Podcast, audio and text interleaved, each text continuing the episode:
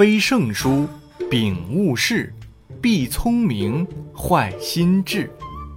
本句是说要读好书，意思是，不是圣贤书籍，坚决摒弃不看，否则蒙蔽智慧，还会败坏心智。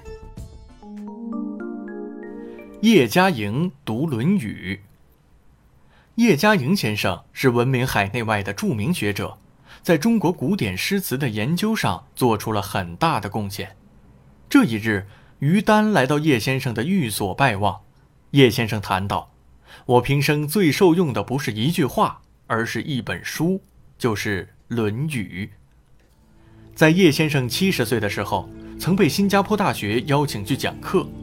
毕业班的学生让每位老师写一句话，你觉得平生对你影响最大、让你终生受用的话。叶先生也说了这样一句话：“我平生最受用的不是一句话，而是一本书。”就是《论语》。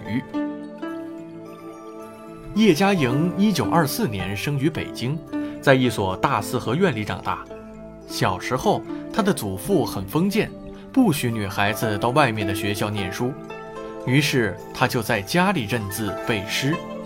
到了上学的年纪，家长专门请了老师来家里教女孩子们念书，请来的老师就是他的姨母，教的书其中之一。就是《论语》，姨母教《论语》并没有过多的讲解，主要是让他们背诵。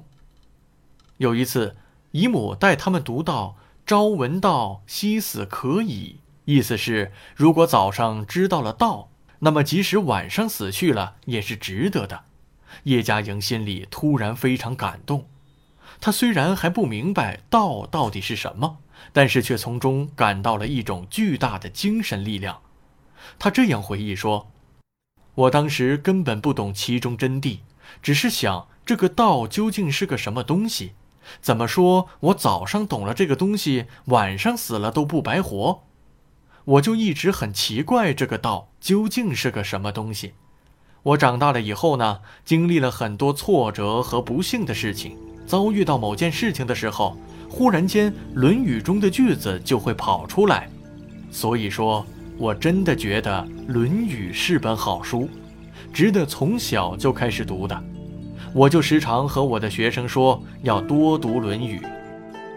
孩童时代留下的鲜明记忆，往往会伴随人的一生。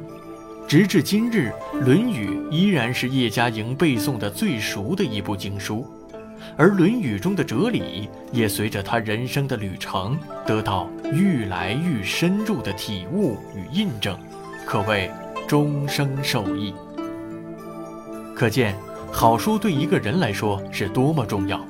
我们在平时的学习中，也要多读书，读好书啊。